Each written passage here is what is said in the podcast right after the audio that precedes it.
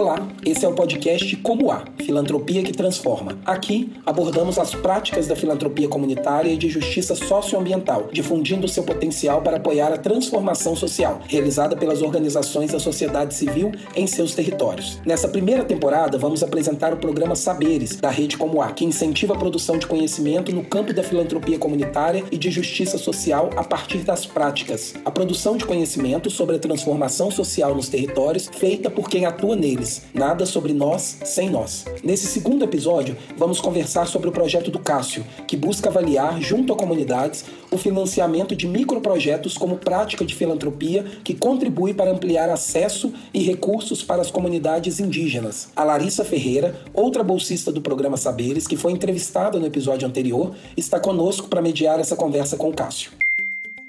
Olá, pessoal. Eu sou a Larissa, participei do episódio anterior do podcast e hoje, então, eu vou estar aqui com o Cássio. Mas antes, só vou me apresentar. Então, eu sou integrante do Fundo Brasileiro de Educação Ambiental e também sou bolsista do programa Saberes. Cássio, passo a palavra para você, se você pudesse apresentar e também falar sobre a organização que você faz parte, que você atua.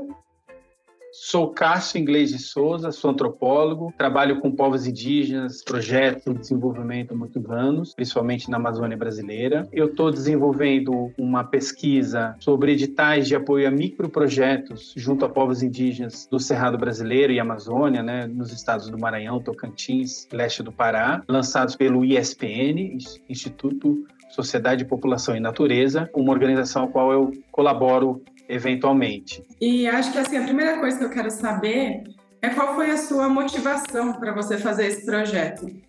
A motivação que eu tive para analisar os editais de microprojetos é porque eles são uma ferramenta, é, embora não muito comum, mas uma ferramenta bastante interessante no campo de apoio a projetos indígenas e de comunidades rurais, porque ele consegue atingir um público que os projetos normais não atingem, que é diretamente as famílias, indivíduos e pequenos grupos, com apoios de valores é, reduzidos, mas bastante desburocratizados e que permitem que essas pessoas e famílias acessem diretamente os apoios financeiros financeiros possam desenvolver as suas atividades. É um mecanismo que é bastante democrático, permite uma capilaridade muito grande e a ideia da gente analisar é verificar o quão possível é para replicabilidade desse mecanismo.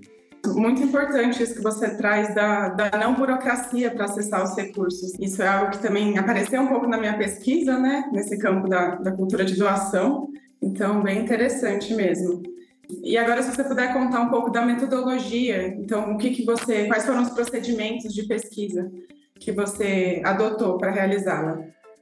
A metodologia que a gente desenvolveu, é, e é importante ressaltar né, que é um trabalho desenvolvido do programa Saberes, da, da Rede Como A, né, que eu fui privilegiado de receber. Em primeiro lugar, eu me juntei com uma parceira de trabalho, a gente é, manteve um diálogo estreito com a equipe do ISPN, dos editais, então foi um, assim, abordagem participativa e construtiva, não é uma análise externa, mas é uma análise conjunta em que a gente está facilitando. Como os projetos eles foram apoiados em diversas comunidades indígenas e comunidades rurais do interior do Maranhão e Tocantins, principalmente, era inviável a gente pensar em pesquisa de campo. Então, além da gente analisar os documentos que o ISPN disponibilizou para a gente, fizemos diversas entrevistas, tanto com a equipe do ISPN, com organizações indígenas parceiras e organizações não governamentais que também colaboraram no lançamento dos editais, mas principalmente a gente conseguiu conversar com diversos beneficiários que receberam diretamente os recursos dos editais. Um pouco difícil, né? Porque são pessoas que moram numa aldeia ou numa comunidade, às vezes têm dificuldade de acesso à internet ou não tem o equipamento para poder se comunicar, a qualidade da internet era instável, né? Então foi um processo assim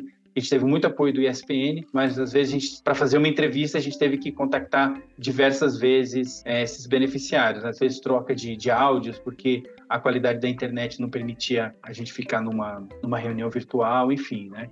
É, a partir de todos esses insumos, a gente consolidou uma avaliação dos editais com base em diversas etapas do, do fluxo de apoio a projeto, na construção do edital, comunicação, divulgação do edital, é, elaboração das propostas, análise das propostas, aprovação e repasse de recursos, execução, prestação de contas, acompanhamento e até sistematização. Então, a gente fez avaliação dos microprojetos apoiados pela ESPN com base nesses elementos.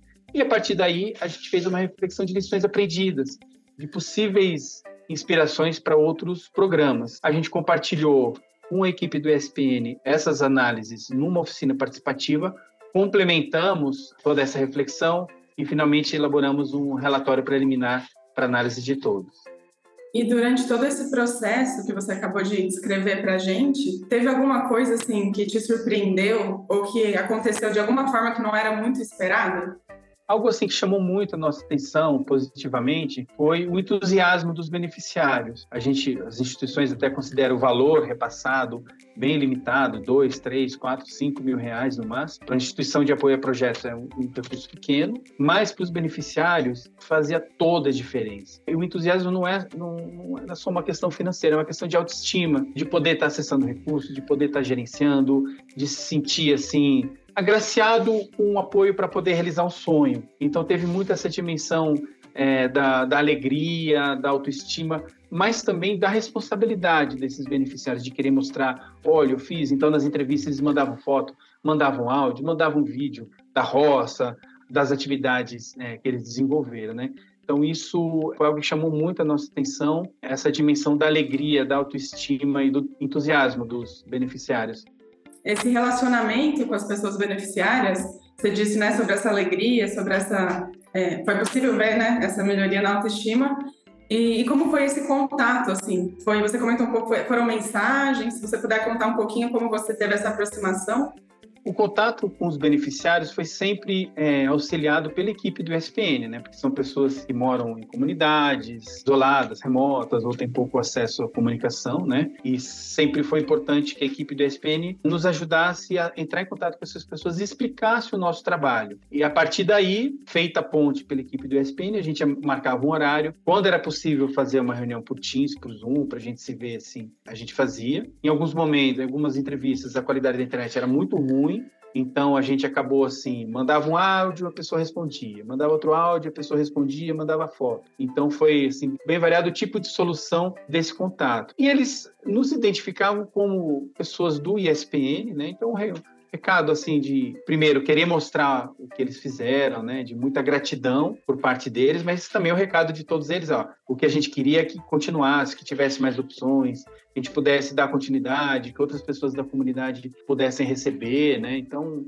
foi um contato, embora distante, né, com o celular, foi muito caloroso por conta dessa vontade deles de mostrarem para gente o trabalho que eles desenvolveram. Eu queria aqui também é, falar um pouco de um dos quatro editais que o ESPN lançou, que é das guerreiras, são mulheres Guajajara, que em conjunto com o ESPN formularam um edital inclusive com apoio, é, com aporte da Rede Como A. Era um edital gerenciado pelo ESPN, mas, digamos, idealizado pelas mulheres Guajajara da terra indígena Caru, localizada no interior do Maranhão, município de Alto Alegre do Pindaré. Foi um edital voltado para não indígenas, pequenos agricultores do entorno da terra indígena, porque as guerreiras Guajajara entendem que se o entorno não estiver bem, os moradores das proximidades da terra indígena não estiverem bem, também tende a aumentar a pressão sobre o, o território indígena. Então já, já um processo de longa data que elas têm trabalhado, começou com conscientização, oficinas, diálogos e tudo mais, né? E culminou né, nesse momento com esse editalzinho e foi muito assim interessante, é muito rico o relato que elas fizeram de, de inverter os valores, né, de, dos indígenas estarem proporcionando recurso para não indígenas do entorno. De acordo com elas, assim, aproximou muito o relacionamento. Teve uma empatia desses agricultores e agricultoras, foram muitas mulheres beneficiadas com as indígenas, né? Quer dizer, criou um, um vínculo, um relacionamento que antes não, não, era possível, né? Então isso foi muito interessante e também é, essa a gratidão dos beneficiários nesse caso não era apenas com o edital, mas também com as mulheres guajajara, estabelecendo uma, uma relação até de confiança, enfim. E a gente espera que isso realmente gere frutos e que o relacionamento dos indígenas com o entorno seja é, beneficiado com essa iniciativa. Muito importante isso que você traz, Cássio. Até pensando nessa. Como é um desafio atual mesmo, né? Para as pessoas não indígenas às vezes que estão mais distantes de entender toda a luta pelo território, demarcação de terras, vê a relevância disso. Então, quando você traz que esse projeto, que teve um apoio, né, um financiamento da rede também, conseguiu construir um vínculo, né, uma relação entre as pessoas do entorno com as, as mulheres indígenas, eu acho que isso é muito, muito valioso mesmo. Agora você comentou também alguns dos alguns desafios, né? Ao longo da sua fala foi, da, foi dando para perceber alguns elementos. Mas se você pudesse destacar, assim, quais foram os maiores desafios para você ao longo da, da, realização dessa pesquisa? Acho que o maior desafio mesmo para conduzir a, pesquisa, é, como antropólogo, foi não ter podido ter um contato pessoal com essas pessoas, não ter podido ir para a comunidade, que com certeza a gente visitaria as áreas dos projetos, teria assim um, uma, uma aproximação muito maior. Né? Então isso é um desafio, limitante, mas eram as condições colocadas no processo. E também nesse contato via telefone, via internet, os desafios de conectividade, de aparelho, ou às vezes estava tá, conversando com uma beneficiária e aí vem criança no meio da entrevista, é aquela vida de comunidade mesmo, né? Então a gente imagina assim e consegue projetar que esse é um desafio também para instituições poderem apoiar essas pessoas, que essa é realidade delas, né? De precariedade de ferramentas, instrumentos, nem todo mundo tem computador, né? pouquíssimos têm, alguns têm celular, outros não. Acesso à internet é precário, enfim. Então, para assim do, do, processo, acho que foram as maiores, digamos, dificuldades. E agora, então, né, depois de falar dos desafios, quais foram os maiores achados você considera da sua pesquisa? Acho que, em primeiro lugar, é, é, a importância, a efetividade do mecanismo do microprojeto. Se a gente está falando em filantropia, em justiça social, eu acho que é um, um, mecanismo que precisa ser valorizado, precisa ser fortalecido, porque ele permite que famílias, pessoas e pequenos grupos que normalmente ficam à margem desse processo ou estão inseridos num projeto maior, coletivo, de uma organização, que também é importante, mas é, com o microprojeto eles conseguem ter esse acesso direto. Então, esse é um, acho que o primeiro achado super importante que acho que vale a pena divulgar para que outras instituições possam se inspirar. O segundo elemento é a confiança, a confiabilidade do mecanismo. Muitos podem pensar que menos burocracia pode gerar, digamos, menos confiabilidade de que a, a iniciativa vai ser realizada. E realmente acho que é o contrário, naquele aspecto da autoestima, do senso de responsabilidade, o projeto é meu, um projeto de pertencimento e de protagonismo, né? Na nossa percepção, isso gerou um senso de responsabilidade enorme nos beneficiários, né? Tanto é que, assim, de 183 iniciativas apoiadas, apenas uma teve que ser cancelada e por problemas de conflito, que a pessoa teve que sair da comunidade. Né? Então, a, a confiabilidade do mecanismo é muito grande. E acho que um outro aspecto, né, um outro achado que vale a pena a gente investir é proporcionar a criatividade, proporcionar a busca de sonhos dessas pessoas. Né? Essa dimensão dos desejos que aquelas famílias, de repente, sempre tiveram, mas nunca tiveram um, um recurso, né? Então, acho que essa é um, também uma dimensão muito legal que os microprojetos permitem alavancar. E observando também, eu compartilhei já um pouco da minha pesquisa no nosso episódio anterior, mas eu vejo muito essa conexão, assim, quando você traz que os microprojetos proporcionaram que os grupos, né, as pessoas que foram apoiadas, pudessem, de fato, investir esse recurso da forma que elas quisessem, né, dentro do território delas. E isso na minha pesquisa fica muito claro também, essa questão da confiança, né, já de uma relação estabelecida com os coletivos que foram apoiados e como eles trazem essa importância, assim, que foi para eles de, de ter essa autonomia na tomada de decisão desse uso de recurso.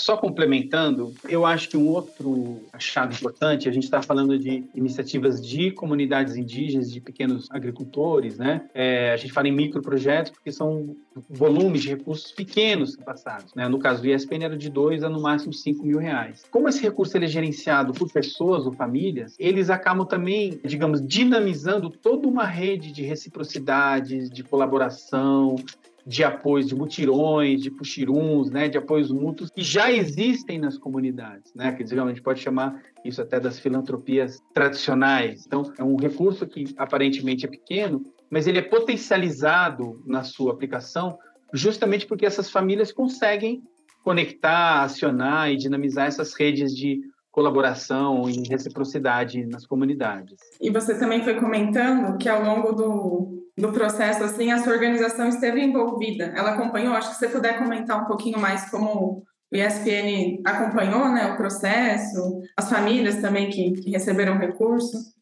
A nossa metodologia de trabalho com o ISPN, eu não sou do ISPN, mas a gente tem uma parceria de, de muito tempo, né? A gente definiu uma metodologia participativa. É lógico que a gente conduzia o trabalho, né? Mas muito diálogo e muita participação deles. Então, a gente teve uma série de reuniões, a gente tentou fazer mensal, mas, enfim, em alguns momentos, final de ano, não foi possível, né?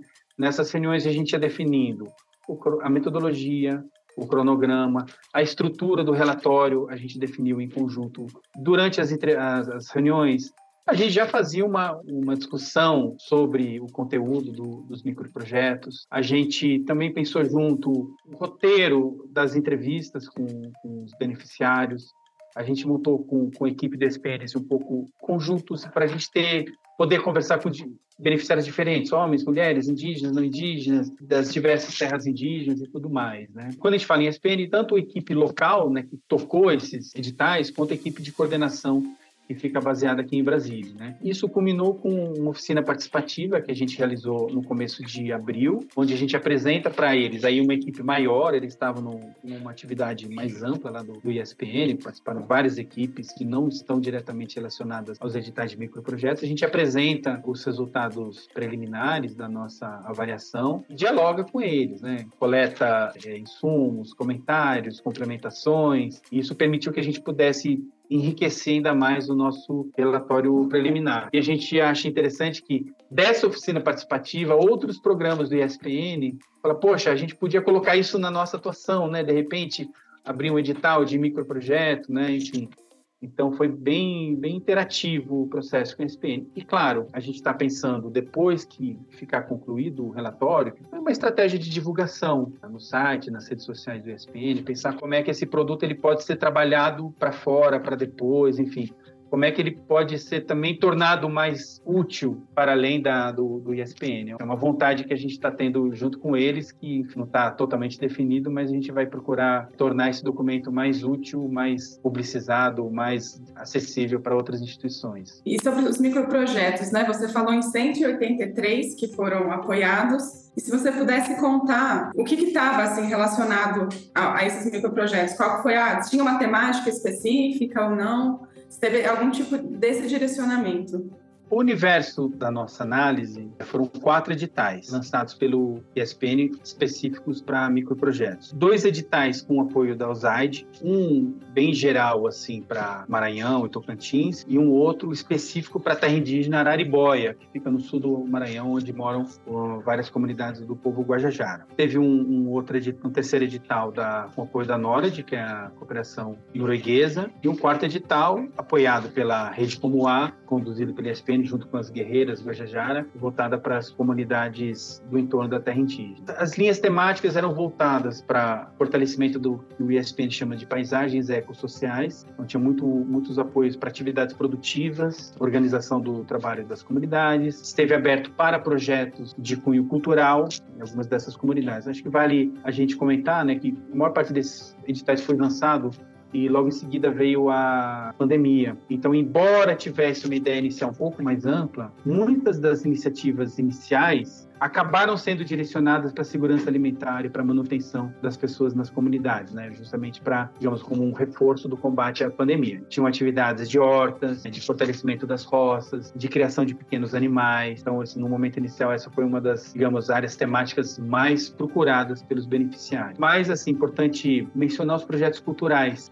os indígenas realizando festas de é, rituais de passagem de idade, festas de nominação de, de jovens e crianças, né? Foi uma coisa assim super interessante, porque justamente potencializa a vida comunitária. Eles convidaram pessoas de outras aldeias e tudo mais. Mais de 300 iniciativas foram recebidas, propostas, né? E juntando os quatro editais, 183 foram aprovadas. Para quem quiser conhecer um pouco mais dessas iniciativas, especificamente é, o edital das guerreiras, tem um vídeo documentário curto elaborado pelo ESPN que está disponível no, no, site deles. É bem interessante e dá para a gente ter um pouco mais de materialidade, né, de concretude em relação a essa iniciativa tão importante, né?